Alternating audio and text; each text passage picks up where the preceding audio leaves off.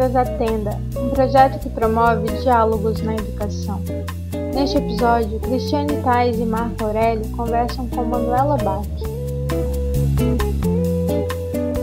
Boa noite, todas, todes, todo mundo está nos acompanhando aqui na Tenda Diálogos na Educação, no Facebook e no YouTube. Queremos muito agradecer a participação de todos vocês. Quem não se inscreveu no nosso canal, se inscreva. Quem não conhece a nossa página, nos procure. Tenda Diálogos na Educação. Estamos aqui hoje com mais uma live com a nossa querida amiga Manuela Bach. Boa noite, Manu. Boa noite, Boa Marco. Noite. Boa, Boa noite, noite. Está por trás das câmeras. Vamos lá, quem é a Manu, Marco? Então, a nossa amiga aí, revolucionária, Manuela Bach, ela vai conversar com a gente sobre um projeto que ela tem na cidade de Blumenau, que é o projeto Leia Mulheres. E a Manu, ela é de Blumenau, especialista em cultura e literatura, e recentemente ela se pós-graduou em Direitos Humanos e Relações Étnico-Sociais. E ela acredita que a literatura tem uma potência emancipatória social e ela gosta também de beber cerveja e ouve live da Ana Canãs e gosta de cantar o Belchior todos os dias. Eu acho que aí já temos muitas informações acerca dessa mulher aí tão querida, tão amiga. Mas, Manu, nos conte um pouquinho mais da, da, da tua paixão pela literatura, do, do teu, da tua trajetória, da onde que vem esse projeto, como que ele está ligado com a tua vida. É um Bom, prazer te receber hoje aqui.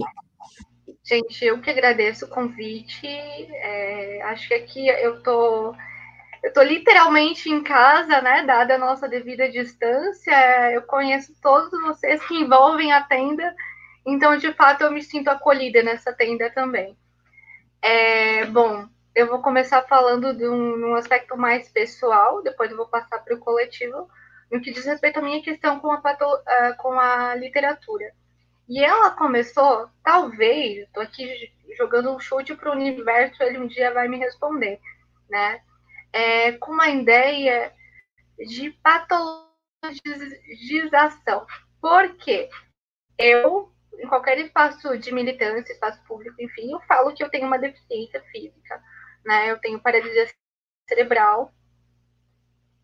E a gente, no momento, eu nasci ali no início da década de 90, sou de 92, e nós, pessoas com deficiência, somos muito resignados, assim, né?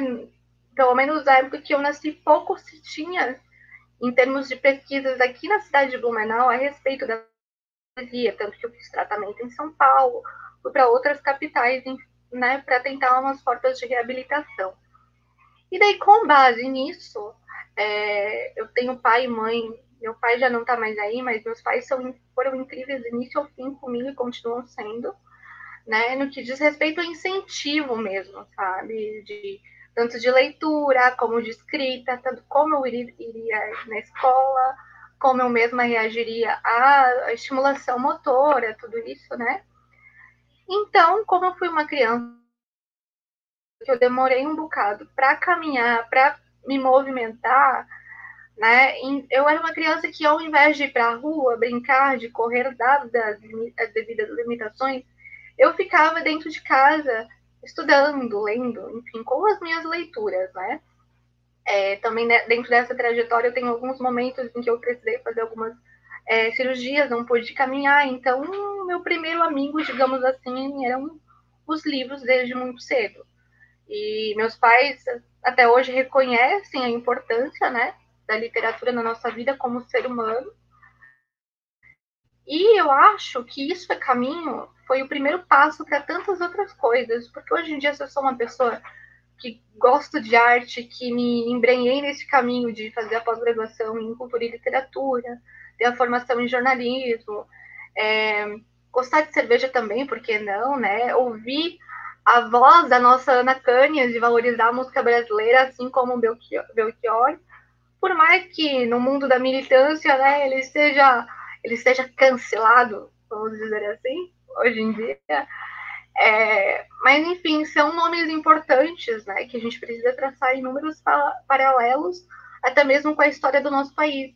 Então, se esse meu interesse pela arte, pelo fazer teatral, pelo fazer musical, mesmo que a gente não seja, eu não seja uma artista profissional, né, por, por essas reverberações todas, é, eu posso dizer com, com afirmação, com assertividade, que tudo isso começou na literatura. Né, graças ao incentivo da leitura, porque ela, de fato, é uma janela, talvez uma janela da tenda, né, para tantas outras coisas também. Então, então, através disso começou a minha crença na, na literatura como um processo de emancipação no mundo que a gente está hoje em dia. É, deixa eu né?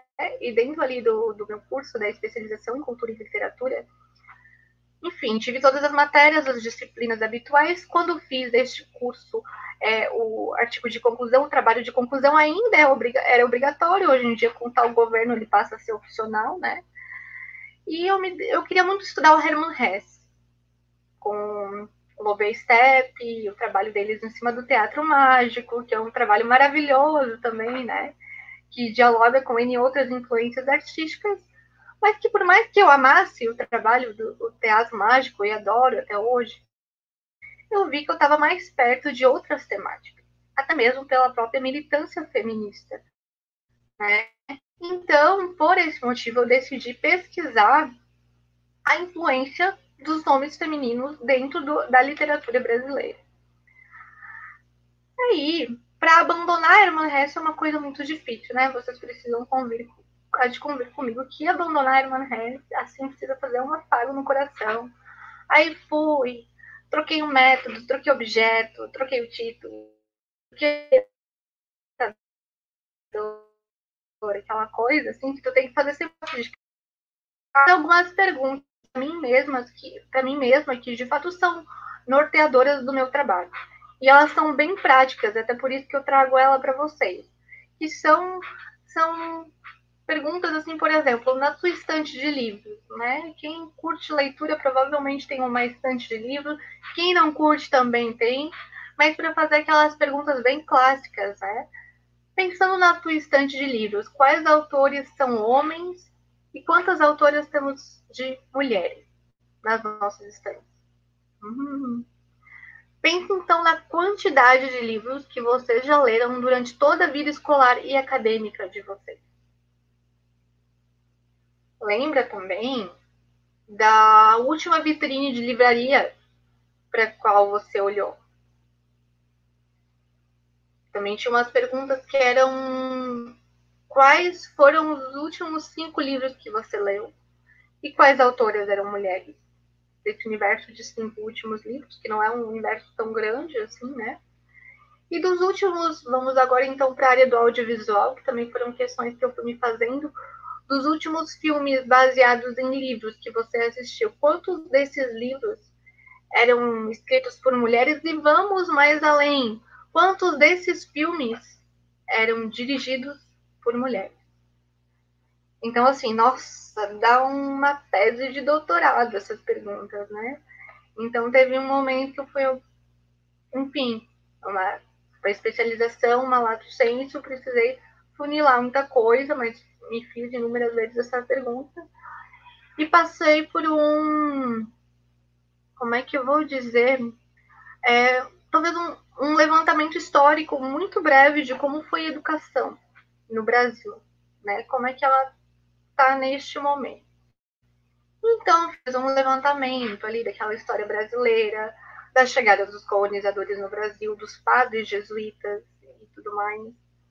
Só que como a minha ideia era falar de gênero, educação, foi basicamente isso, porque ali eu vi que em 1549 os homens brancos, pertencentes à elite da época, fazendo muito bem esse recorte de classe e etnia, começaram a frequentar a escola.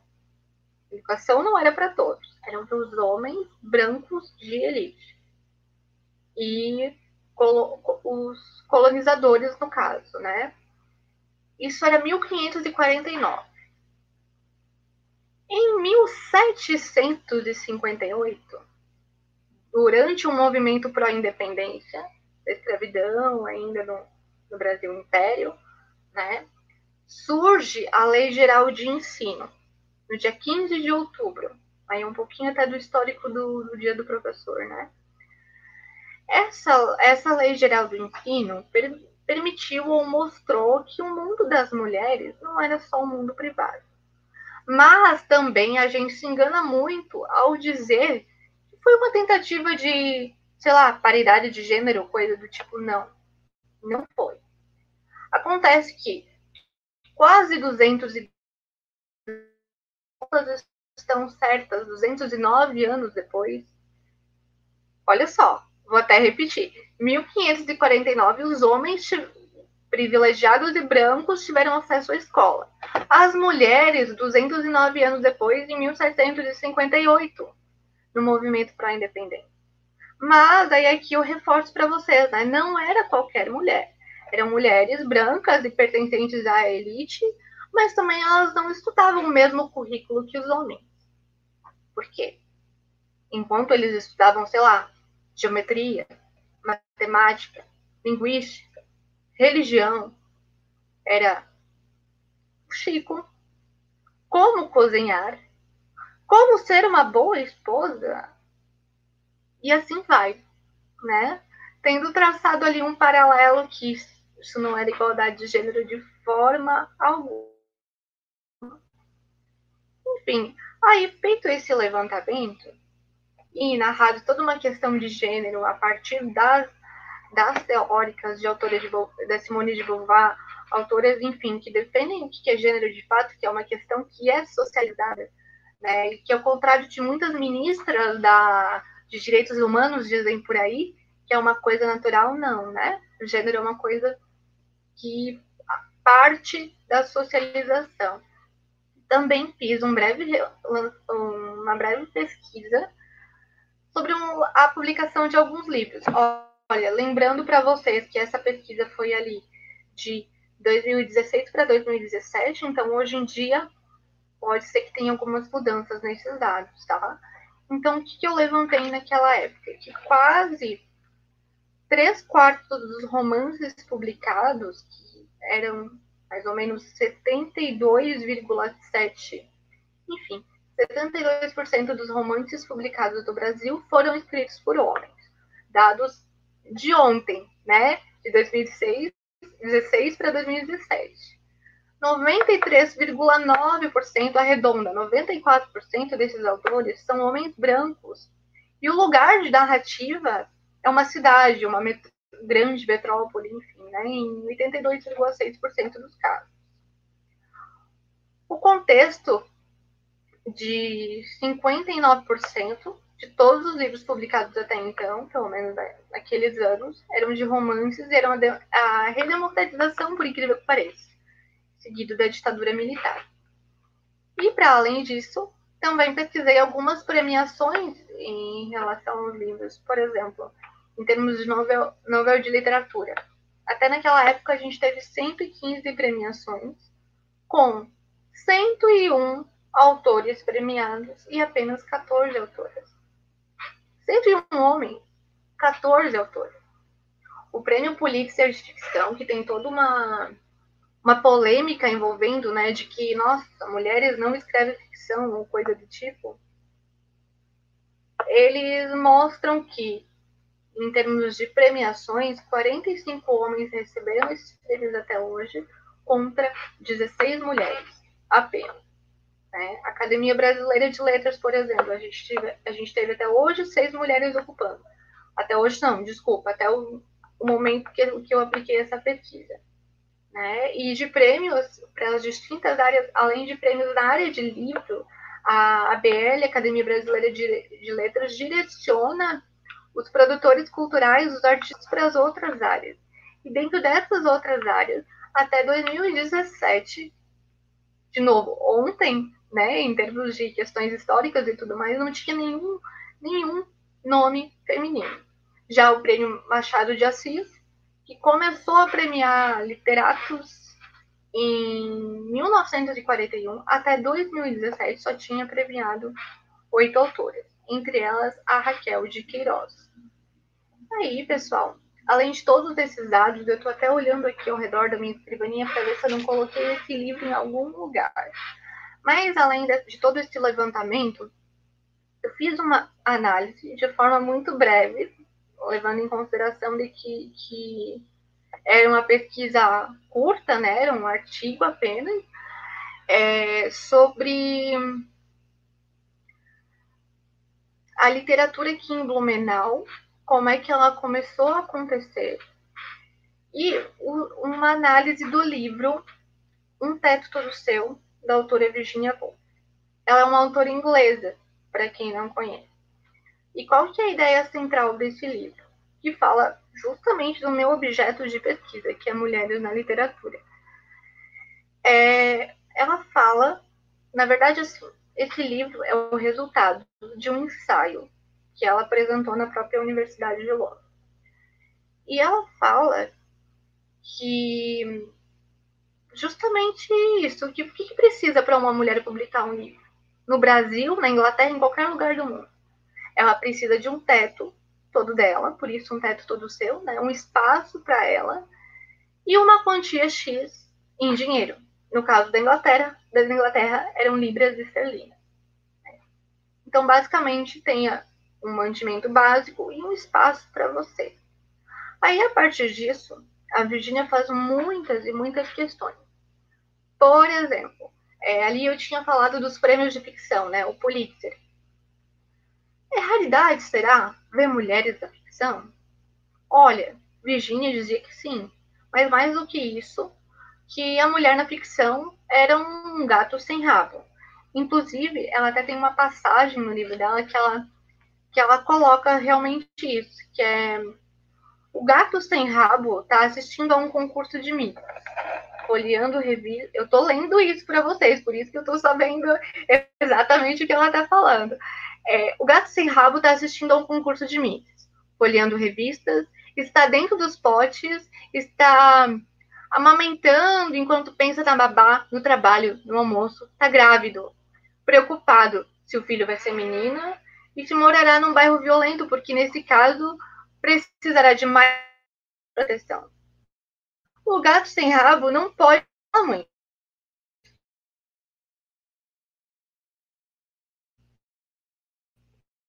Rabo, pé, dinheiro e cálice.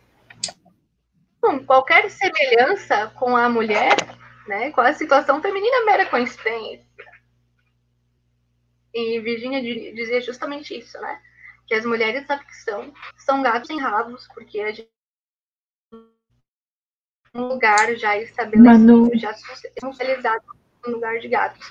Fale? Des...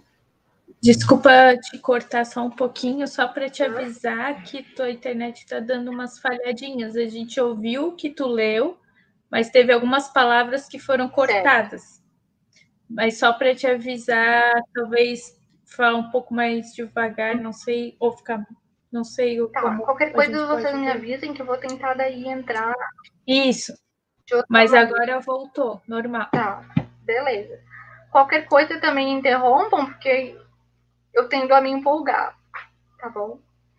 É, então, a questão para a Virgínia da mulher na ficção era o gato sem rabo. Né? Mas, para além disso, ela também lança outras questões que são bem semelhantes. Por exemplo, ela cria uma irmã de Shakespeare. Ela é hipotética, né? A gente não sabe se de fato essa irmã de Shakespeare ela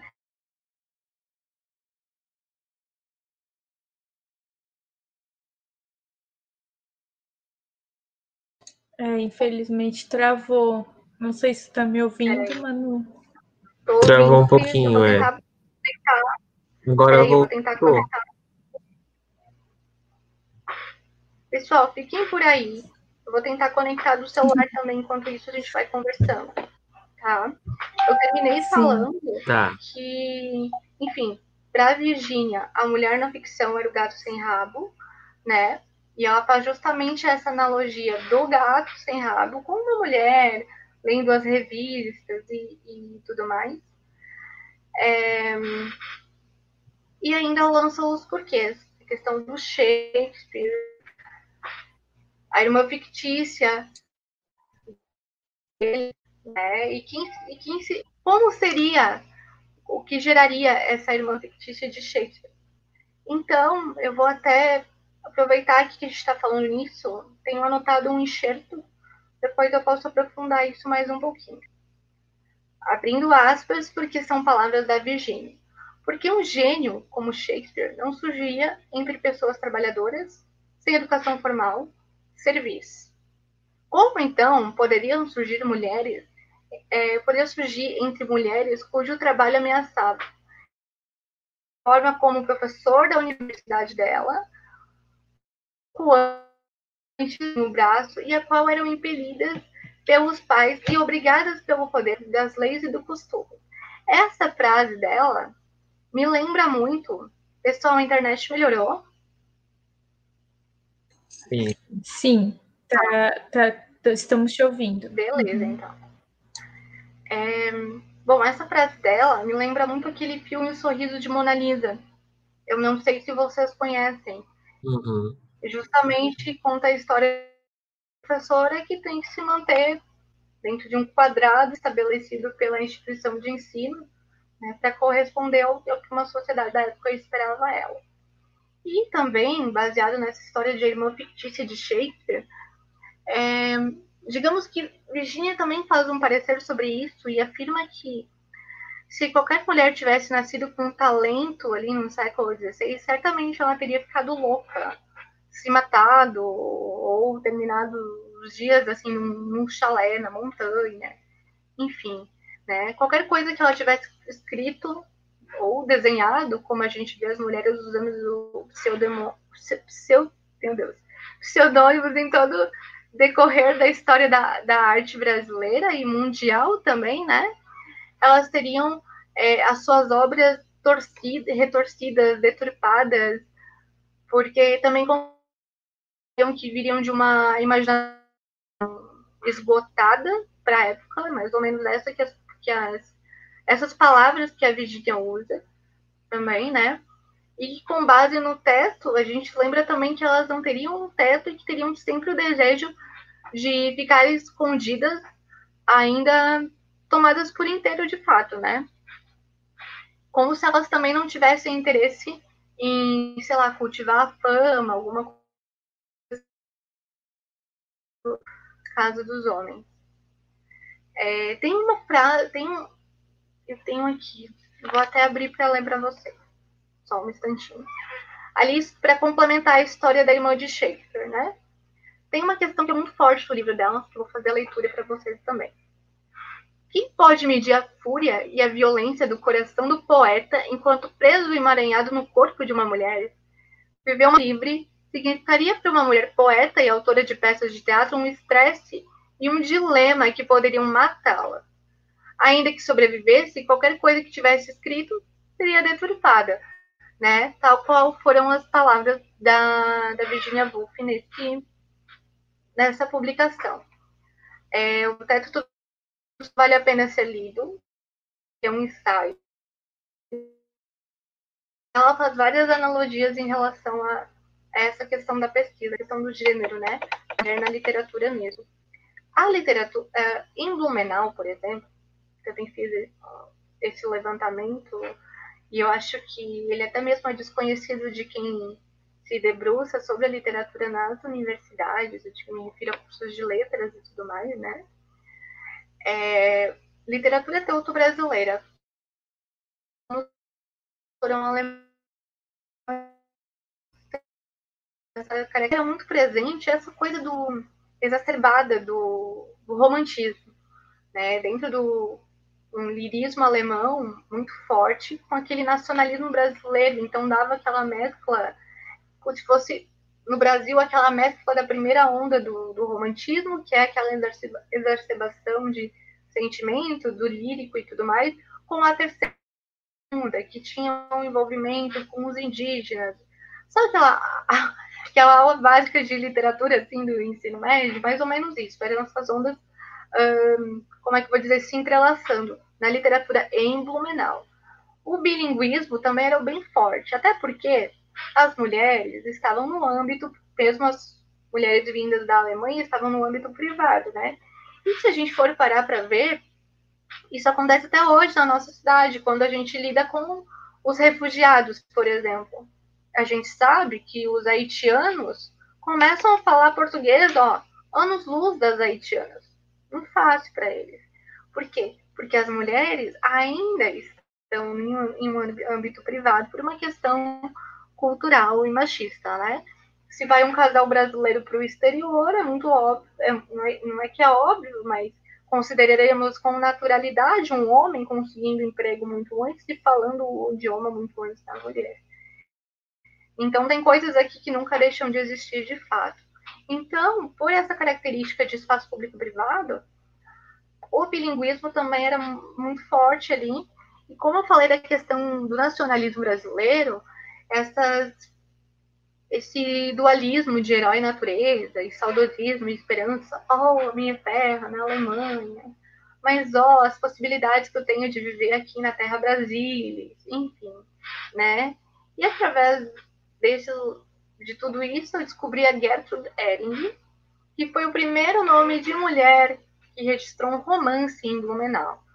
E ela escrevia, tudo que ela escrevia mantinha essas características, que eram a imigração alemã, trabalhos, conquistas e sonhos, né? Tudo de uma questão de, de esperança, do que você espera para o seu futuro, enfim.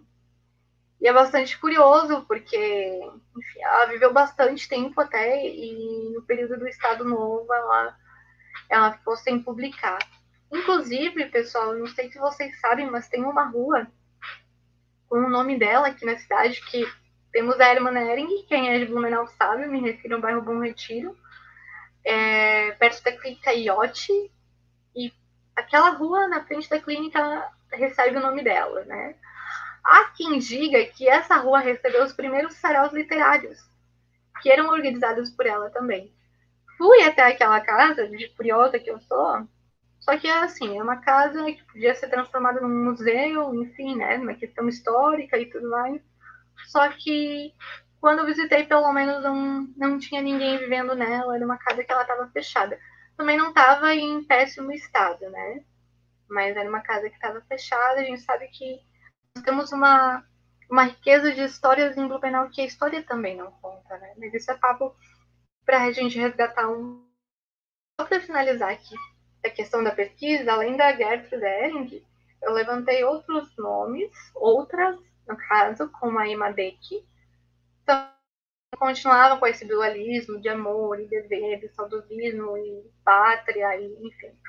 Teresa Stutzer, se o meu alemão não me engano, não me engano é Stutzer, e a Anne Brunner. Também Brunner, por incrível que pareça, é um sobrenome jamais comum aqui em Blumenau.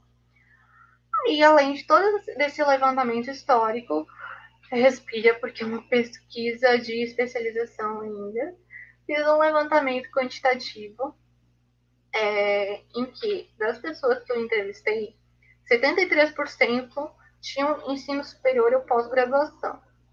E que um pouquinho mais de 90% afirmava para mim uh, ter o hábito de ler, pelo menos. Né? Mas, porém, contudo, todavia, entretanto, quando essa galera foi questionada é, sobre a percepção da representatividade das autoras mulheres, 73% diziam para mim que não tinham nenhuma valorização nesse aspecto. E, sim, a maioria desses entrevistados eram de Blumenau, consegui pegar outras cidades da região, mas a maioria ainda era de Blumenau. E também, além dessa, dessa questão é, quantitativa, tinha uma pergunta que era bem crucial e estava diretamente ligada ao problema de pesquisa, que era a invisibilidade da mulher na literatura e como nós sanaríamos essa desigualdade de gênero na literatura. Então, a pesquisa acadêmica ela nunca pode ficar só, sei lá, numa publicação, né? eu tenho muito para mim essa questão que eu acho que boa parte de quem é envolvido com militância e academia tem também. E as nossas pesquisas, pessoal, elas precisam. Sei, a gente mesmo precisa criar mecanismos para que elas virem políticas públicas. Eu, pelo menos, acredito muito na força do nosso Estado. né, para sanar todas as desigualdades que existem, não só de gênero. Então, eu fiz essa pergunta de forma bem aberta. Como a gente sanaria a desigualdade de gênero na literatura?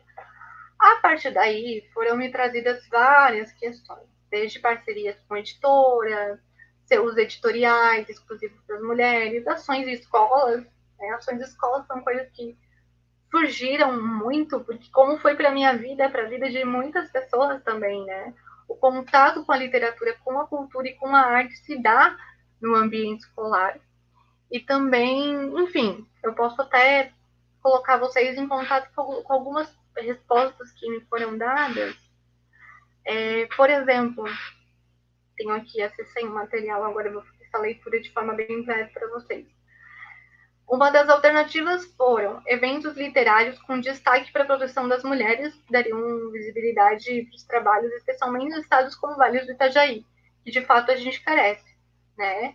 É, e a divulgação regional e local também é importante para valorizar o que é próximo, por falar em assessorias de imprensa especializadas e alguns momentos literários dentro da nossa própria mídia. Acontece Bom, para quem não sabe, a minha graduação é na área de jornalismo. É, isso eu me questionava muito, né? Mas por que, que a gente não tem um caderno de cultura? Hoje em dia não, não tem mais nem, de, de, nem jornal diário, né? Puderam um caderno de cultura. Mas por muito tempo eu me questionei isso, a respeito disso, né? Por que, que não se tem um caderno de, de cultura? Porque Blumenau produz muita coisa. Produz para nós termos um caderno cultural se deixar, e eu faço isso por dia, a gente tem muito material aqui. Inclusive, pessoal, acho que vale essa curiosidade, né? Semana passada saiu o prêmio Jabuti de literatura e PASP. Nós temos nomes blumenauenses ali, que é do Guilherme Carsten, na área de literatura. Inclusive, outros blumenauenses também já foram indicados. Um deles foi, inclusive, já entrevistado, convers... foi, conversou com vocês, que é o Marcelo Lábias, né? que agora se embrenhou ali, tá nas brumas do romance, tá tendo um trabalho, tá tendo um trabalho super legal. É, enfim, então se nós temos nomes potentes para ocupar esses, esses espaços, né? Por que não ter, então, o devido investimento, se isso tem uma, uma potência formativa e humana tão forte, né? De forma a sanar as nossas desigualdades sociais. O que também foi colocado ali na o que eu pesquisei com as pessoas entrevistadas, é, bom, políticas públicas, né, foi falar em democratização e acessibilidade. Porque, para além de Blumenau, a gente precisa de esses avanços no combate à desigualdade de gênero no Brasil, né, e uma lei que promova igualdade é, como um problema social de fato. Também falta esse olhar, né, que essa solução pode vir de uma transformação cultural e a cultura, a literatura tá aí. Né? Isso é um processo lento. Então a gente não pode querer sonhar que, meu, vou olhar para a praça, sei lá, é difícil de praça também, Blumenau, né, gente? Sei lá, mas vou olhar para a praça da prefeitura ali onde fica a Macuca. E a de Blumenau vai saber ver a galera lendo ao redor na hora, de, na hora do intervalo. Assim. Eu não vou então, política pública efetiva, ela, ela demora para ser implementada e de qualidade, né? Então, a gente tem essa superioridade simbólica do homem em relação à mulher, que ela deve ser, de fato, desmascarada das nossas escolas. Porque, se por um lado a mulher é vista como inferioridade, para o outro, o próprio ofício do escritor, do artista, não é visto com um bons olhos para a sociedade. Escrever, de fato, a gente sabe que não é para todos, né?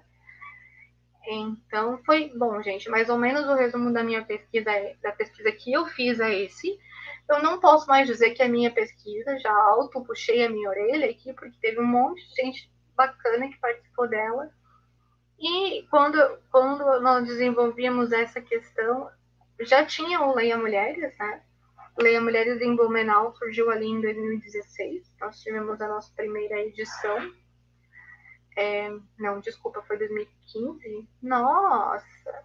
Enfim, estamos aí há um tempinho já, né? É, o Leia Mulheres começou na Inglaterra também, tá? Por coincidência, com uma autora chamada Joana Walsh. que ela fez uma coisa muito simples chamada hashtag no Twitter, Read Woman. Só. Bastou isso, né? Um, sei lá, uma. Um, ela raspou um fósforo ali no Twitter que foi uma queimada positiva para o Brasil, não, para o mundo inteiro. Existem mulheres em vários lugares do mundo. Mas no Brasil foi uma coisa que deu, apesar de a gente dizer que meio brasileiro não tem hábito de leitura, é mentira. Porque, bom, pelo menos enquanto eu fazia a pesquisa, a gente tá, já tinha em torno de 73 clubes de, de leitura, de Leia Mulher, né? que é essa tentativa. E ele tem duas regras básicas, o Leia Mulher. Uma delas é que seja lido um livro uma autora mulher, e a outra é que seja mediado por mulheres. Em Blumenau, nós somos um grupo de três, sou eu e mais duas mediadoras. Acho que a riqueza desse nosso grupo é que uma é de área de, completamente diferente de outra. Sou eu, que sou da área de humanidades, jornalismo, enfim. Temos a Kelly, que é da área de exatas, contabilidade, que é a pessoa mais, a pessoa de exatas mais humanas que eu conheço. E a Fernanda, que é estudante de biomedicina da FURB. Agora ela está encerrando a faculdade. Espero que o Corona permita uma festinha de formatura, porque merecemos, né? Ela em especial, e ela também está conosco no, no Leia Mulheres. Então, essa, pelo menos para mim, essa riqueza é muito grande, porque prova que esse nosso debate precisa estar nas, nas diversas frentes, né? E desde então, o, os encontros acontecem, demos uma respirada grande agora no momento da pandemia, retomamos os encontros há uns dois meses na plataforma online. Está dando certo, né? A experiência aqui do Menal não estamos atingindo o público que atingimos antes, mas a gente acha que é todo um processo em virtude da pandemia e, e enfim, muitas coisas ainda estão para acontecer. É, nós também temos uma atenção, damos uma atenção especial no Leia Mulheres aqui das autoras locais. Então, pelo menos uma vez por ano, a gente faz um encontro com uma autora local para debater o contexto da nossa cidade, né, o que levou ela a escrever, mais ou menos o que vocês estão fazendo comigo, a gente faz com elas também, é uma sabatina, né? Dentro do Leão Mulheres, nós também tivemos a experiência maravilhosa de gravar dois documentários de entrevista na verdade eram entrevistas, né? No primeiro documentário, que é o Conversa entre Autoras 1, nós batemos um papo com três autoras de diferentes gerações em Blumenau. E nós tivemos também o Conversa entre Autoras 2, que daí, daí nele estavam quatro autoras, que a gente debatia sobre o contexto da cidade, o contexto político brasileiro da época, enfim né? Foram uns projetos que deram muito certo com a gente, conosco. É, nós também somos chamadas, uma coisa que eu adoro fazer, que é conversar com o aluno. É a coisa mais maravilhosa que existe. Ainda não trabalho como professora, mas um dia chegou lá, né? É, conversar com o aluno é a coisa mais gostosa que tem. Em turmas de, enfim, de língua portuguesa, a gente já conversou. É, na graduação também, quando diz respeito ao movimento social e política, porque, para além de tudo, Leia Mulheres é uma ferramenta, né? A gente acredita no Leia Mulheres como uma ferramenta política e, como eu falei para vocês, até mesmo geradora de políticas públicas. Eu vi que eu falei bastante, queria saber de vocês. Se vocês têm alguma dúvida, se alguém mandou alguma pergunta, enfim. Tô ouvindo, mano, tu falar. E aí lembrei que muitos autores ali pelo século XVIII, as mulheres, né, publicavam, como tu já disse, os seus livros com pseudônimos ou até nomes neutros, né? Porque a, a, a literatura, como tu falou, passa por essa... E falando do projeto Leia Mulheres, que eu sei que você já tem alguns anos, a, acho que quantos, quanto tempo tem, Bruno, de, de, se colocar num lugar que é de leitura de mulheres, as mulheres negras, Tá me ouvindo? Sim, tô, pode falar. Então, a gente tem esse... E aí eu fiquei pensando, eu vou te fazer uma pergunta. Eu quero que tu. Que tu... Ah, Ai, caiu. Eu acho que a internet do Marco não tá muito boa hoje. Mas Tá. ele. Eu vou tentar então com um deduzir pouco a de pergunta atraso. dele. Não, ele já tá voltando aqui. Voltou. Voltou. Eu acho que só tem que dar um tempo, porque ele tem um, tem um delay assim. Ah, Fala, Marco, fala, voltasse. Faz a pergunta. Ah, acho que agora foi, né? E eu queria te perguntar, mano, o que, o que que diferencia de discutir mesmo, né? Mulheres, tem uma coisa de resistência mesmo, né? tem, tem sim. E eu vou meio que deduzir a tua pergunta, porque eu ouvi um, um pedaço antes e um pedaço agora. É, tu falou ali da questão das autoras negras, né? A gente tem essa preocupação também. É, tanto que eu, pessoalmente, minha autora preferida, se me perguntam, né? Uma pergunta sempre muito difícil de responder. Mas eu respondo que é a Chimamanda, que é uma nigeriana. E justamente ela toca esse dedo da, na ferida, né? Da comunidade aí. É, e é bem exatamente isso que você falou, sabe? A gente encara o Leia Mulheres como ferramenta política, mas ao mesmo tempo a gente acredita que ele não é a solução, sabe? Porque a gente atinge um público X. Eu, no, no- quando a gente foi aplicar essa pesquisa, foi fazer as entrevistas, a gente via que era um público que tinha acesso à universidade, né? Não era um público é, da Carolina de Jesus, autora Quarto de Despejo. Não era esse público. Mas de fato a gente quer atingir esse público, né? Mas muitas vezes nós estamos num espaço em que essas pessoas não frequentam devido ao nosso grau de privilégio. E o que, que a gente vai fazer então para que essas pessoas tenham o mesmo acesso que nós? Agir para que a gente consiga colocar, transformar esse nosso pessoal, esse nosso privado em políticas públicas, de fato. A gente vai apresentar projetos, a gente vai para as comunidades, a gente tem que ir para a associação de moradores. Para isso de fato ser efetivo, a gente tem um baita exemplo no Brasil que eu vou citar, que é do Sérgio Vaz, do poeta Sérgio Vaz, da Cooperifa, gente. A Cooperifa, ela tem uns 12 anos, se eu não estou errada, ela tem uns 12 anos de, de existência e de resistência também, né? Porque é um sarau, tal como a gente conhece nos nossos anfiteatros e universidades e não sei o quê, para a galera que não tem acesso. E isso é política pública de fato, porque não adianta eu falar em revolução através da literatura aqui nessa live para vocês. Desculpa, mas para mim não é suficiente se a gente não chegar na cooperifa. Entendeu? Eu acho que eu- consegue. tem uma coisa interessante, mano, que é pensar, pensar tudo isso e ainda pensar a porcentagem de leitores que a gente tem no Brasil. A média hoje, estava fazendo uma pesquisa antes, é de 4,96 livros por habitante, ou seja, quase 5 livros por habitantes. Sendo que desses cinco livros, na média, dois deles são lidos do começo ao fim, por, por cada habitante do Brasil.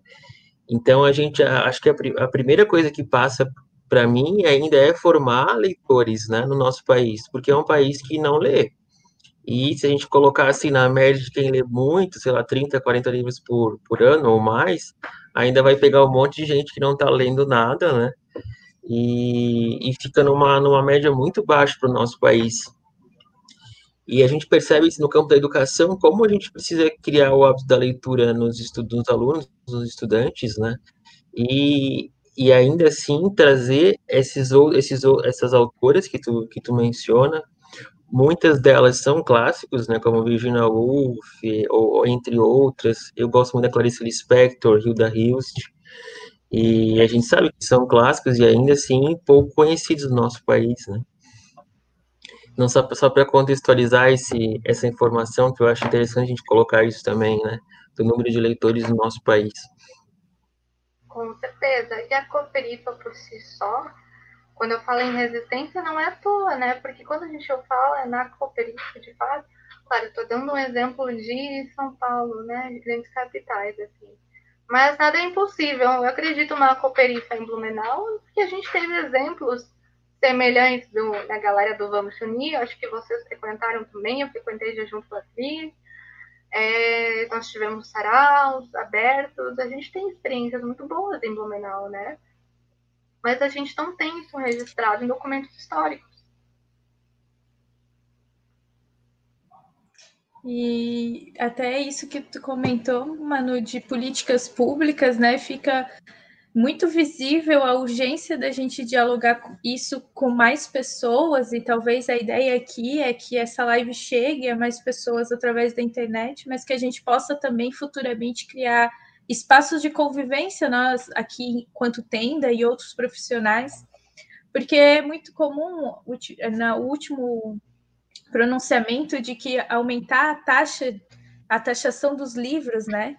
Porque são é, a justificativa eram que livros são da elite, mas aí a gente fica se perguntando, né, se o livro é da elite tem que ser taxado, então o que, que seria os bens de consumo como lancha, jet ski, helicóptero que não são taxados, né? Então como eles distorcem isso, né? Quando a cultura em geral, literatura, arte, teatro, começa a ser democratizada, começa a ser, chegar à grande população, parece que eles têm esse receio, e claro, sempre pensando né, na, na, maneira de explorar e de dominar né, a, a, a opinião pública, de ter, tirar isso da população, né? E como é importante a gente perceber, talvez começando com os autores mais próximos de nós, aqueles que escrevem os livros que a gente conhece, que a gente tem acesso, que nem o Lápis comentou, né? É o livro dele que é mais acessível, é, dá de presente para o amigo, a Cláudia, né, com os poemas, a Carla com a história, é, o romance, né, que ela escreveu aqui da cidade. Então, talvez a gente valorizando os, os, escritores locais, a gente consegue criar uma rede e fortalecer esse hábito, né? Talvez a gente não chegue aos clássicos e principalmente os internacionais, mas a gente consegue ter um caminho ali para pensar esse investimento como uma política pública mesmo nos escritores locais. E eu até estava lembrando quando tu fez aquele questionamento de que livros que a gente via nas estantes da escola, e tem uma foto que me marca muito de uma coleção de livros de terror que todos tinham o nome do autor e o nome do livro. E só o Frankenstein tinha primeiro o nome do livro e do título e depois o nome da autora. Então, quando tu via, todos eram o autor e o título, o autor e o título. E no do Frankenstein, que era da Mary Shelley, era só Frankenstein. Então, como as editoras também, na hora de pensar né, a estética do livro, a venda do livro, eles também omitem né, a, a literatura feminina. Quando tu falou na, na vitrine, né? Quais livros a gente vê na vitrine? É muito difícil ter em destaque livros de autores, de autoras, no caso, né? E como tudo isso vai refletindo, né? Não sei, estou pensando aqui com você, se tu quiseres comentar um pouquinho. Não, é exatamente isso, Por isso que a ideia de, que a gente levantou da criação de um selo editorial feminista foi tão importante, né? É, outra coisa que convém lembrar na nossa conversa é que nós, coincidentemente, é, eu quando confirmei a data, eu nem me toquei disso, foi só depois, depois confirmei a data com vocês, nós estamos na Semana do Livro da Biblioteca no Brasil né? Essa semana, a próxima, deixa eu ver aqui o calendário, na próxima quinta, nós vamos comemorar o Dia Nacional do Livro, né? E nessa, na, nessa semana agora começam as programações de Semana de Livro de Biblioteca de todas as bibliotecas do país. As que podem estão fazendo isso de forma remota, né? Neste momento que está complicado ali para gente, imagina a questão das, das bibliotecas físicas, né? Então, como é que foi estabelecido? Por que será que essa semana, no mês de agosto, agosto olha só a pandemia deixando a gente louca, no mês de outubro, a gente comemorando ali a Semana do Livro. Por quê? Comemorando ou criticando, né, dado o nosso ministro Paulo Jegues falar algumas porcarias. É, Paulo Jegues, pois é, isso, isso ainda rende um meme, enfim. É, vamos deixar os memezeiros para depois. Então, por que essa semana é a Semana do Livro? Porque é a semana em que os nossos registros históricos do Brasil dizem que lá por 1808 a família real veio para o Brasil e trouxe o que hoje a gente entende como Biblioteca Nacional. Por isso. E para a valorização de todo esse nosso processo, da importância da leitura, essa, essa semana é a Semana do Livro da Biblioteca. Né? Até, até, então a gente falava em comemoração, mas agora mais no que nunca a gente está falando Semana da Resistência do livro da, da, biblioteca, né? Porque além de Paulo Jegues querer taxar os livros, ele ainda diz que o Brasil é um país de doutores. Olhe quantos analfabetos a gente está voltando a ter, né? E quantos analfabetos funcionais nós temos? O resultado das eleições de 2018 já dizem isso muito bem para a gente e como, como é necessário uma capacidade crítica da nossa própria história, do nosso, dos discursos, né, que são norma, normalizados. É, a Judith Butler, eu não sou uma grande estudiosa de gênero, mas eu vou arriscar aqui, ela fala muito na questão da performatividade.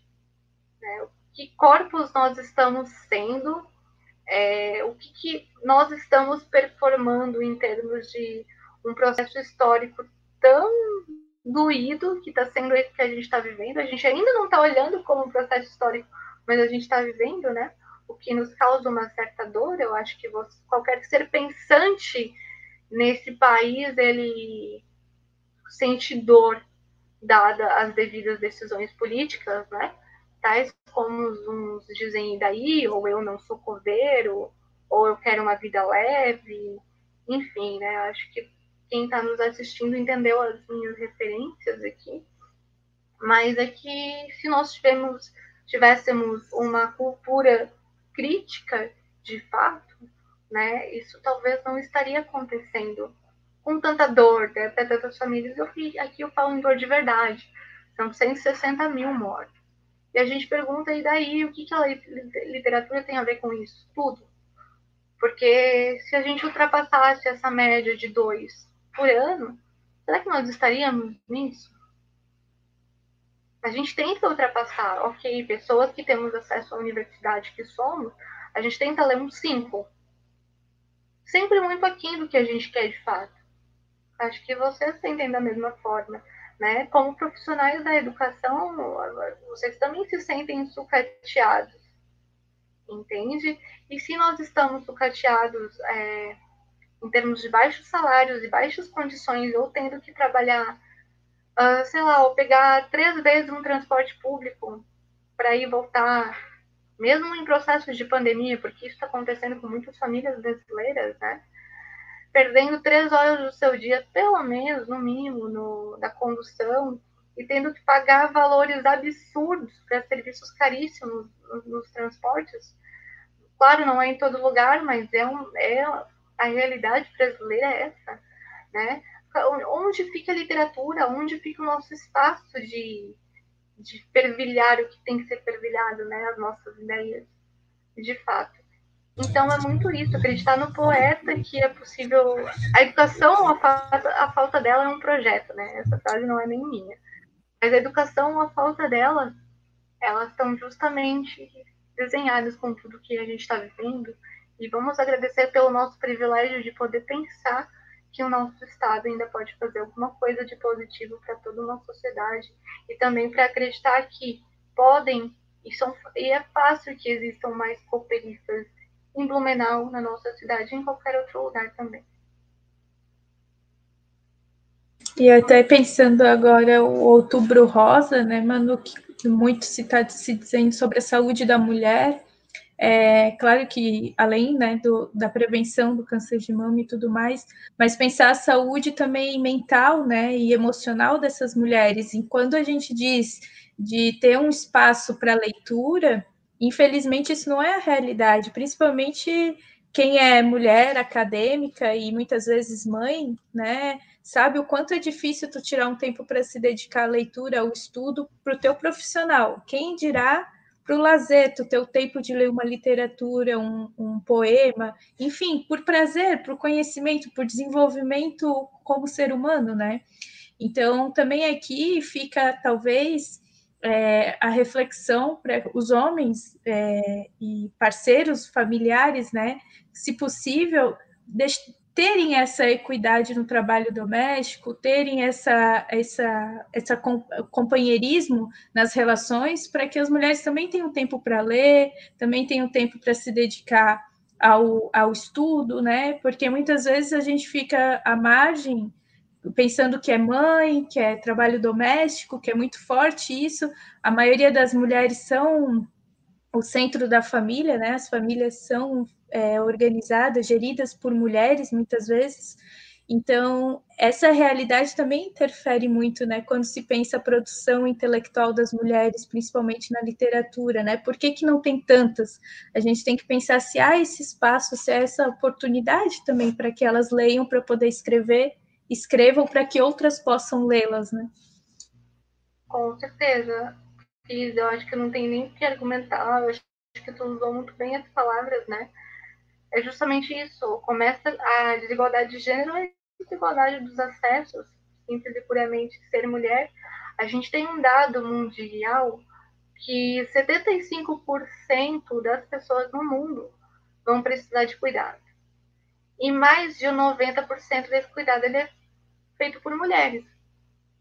Então começa a partir daí, né? Quantas de nós não dormimos porque precisamos olhar os nossos filhos ou os nossos companheiros e mães e avós, seja lá for esse período, né? Quantas nós perdemos a energia que a gente podia estar dispondo é, na nossa leitura em um processo micropolítico revolucionário interno, né? E acho que o teto todo seu ele começa aí já.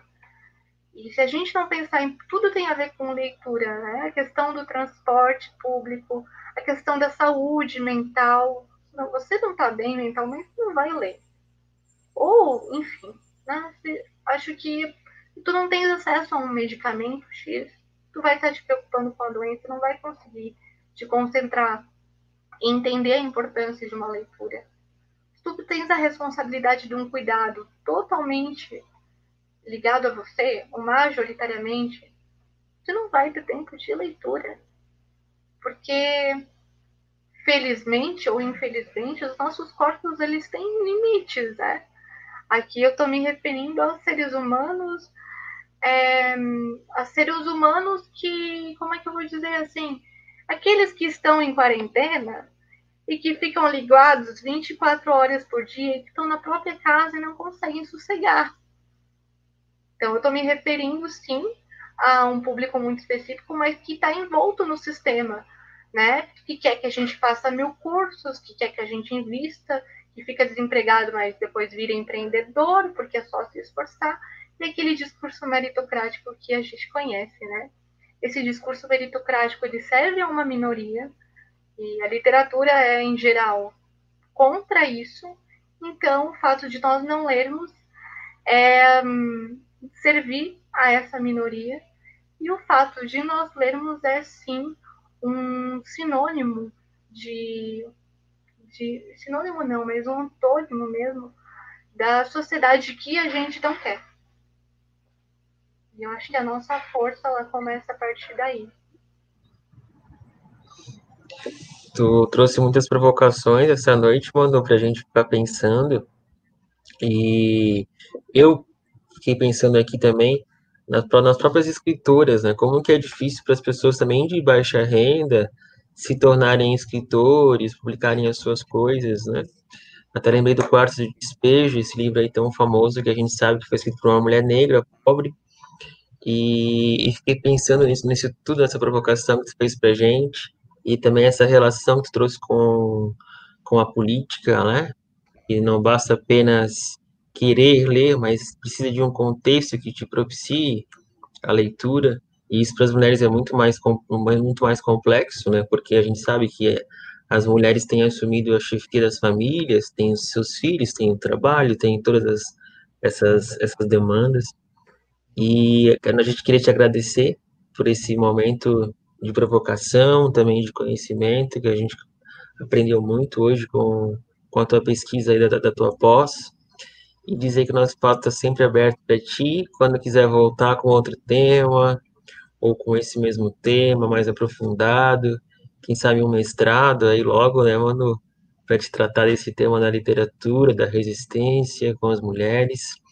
Dizer que a gente te admira muito enquanto uma mulher potente que você é, enquanto um corpo que resiste em vários sentidos.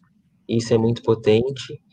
E se você quiser deixar para nós um, um último recado, aí sobre literatura, sobre a vida, sobre o que você quiser falar. A palavra é sua, sinta-se à vontade, que esse espaço é para isso mesmo. Pessoal, estamos num espaço remoto. Eu vou ler para vocês um, um poema da Alice Ruiz. Estou já pegando ele aqui no Google, porque eu não sei mais. Eu sou bem sincera em falar essas coisas. Mas eu acho que ele sem tem pressa, tudo a sem ver pressa. com a questão. A, tecno... a tecnologia está aí para isso, né? Para nos ajudar. Claro. É, ô Manu, o que, que tu acha então de enquanto tu lê o poema, a gente deixar só você na tela para fazer um momento cultural aqui? Eu acho que ia ficar bonito. E aí a gente finaliza quando tu acabar. Pode ser, galera. Muito obrigada. Aí- Eu já vou começar então agradecendo e encerrando com esse poema da Alice Ruiz, que tem tudo a ver com a questão de E- gênero, chamado Drummondana. Drummondana. E agora, Maria? O amor a casou, o filho mudou, teu homem foi pra vida. E tudo, que tudo cria, a fantasia que você sonhou e apagou a luz do dia. E agora, Maria? Vai com as outras? Vai viver com a hipocondria? Então, esse vai o recado para as nossas Marias que de fato merecem os seus tetos, né? E, e as suas libras esterlinas também, dado as tantas coisas, porque a literatura também é um, um momento de, de resistência. A hipocondria, né? Que é assim que o Brasil atual está nos deixando. Beijo, obrigada.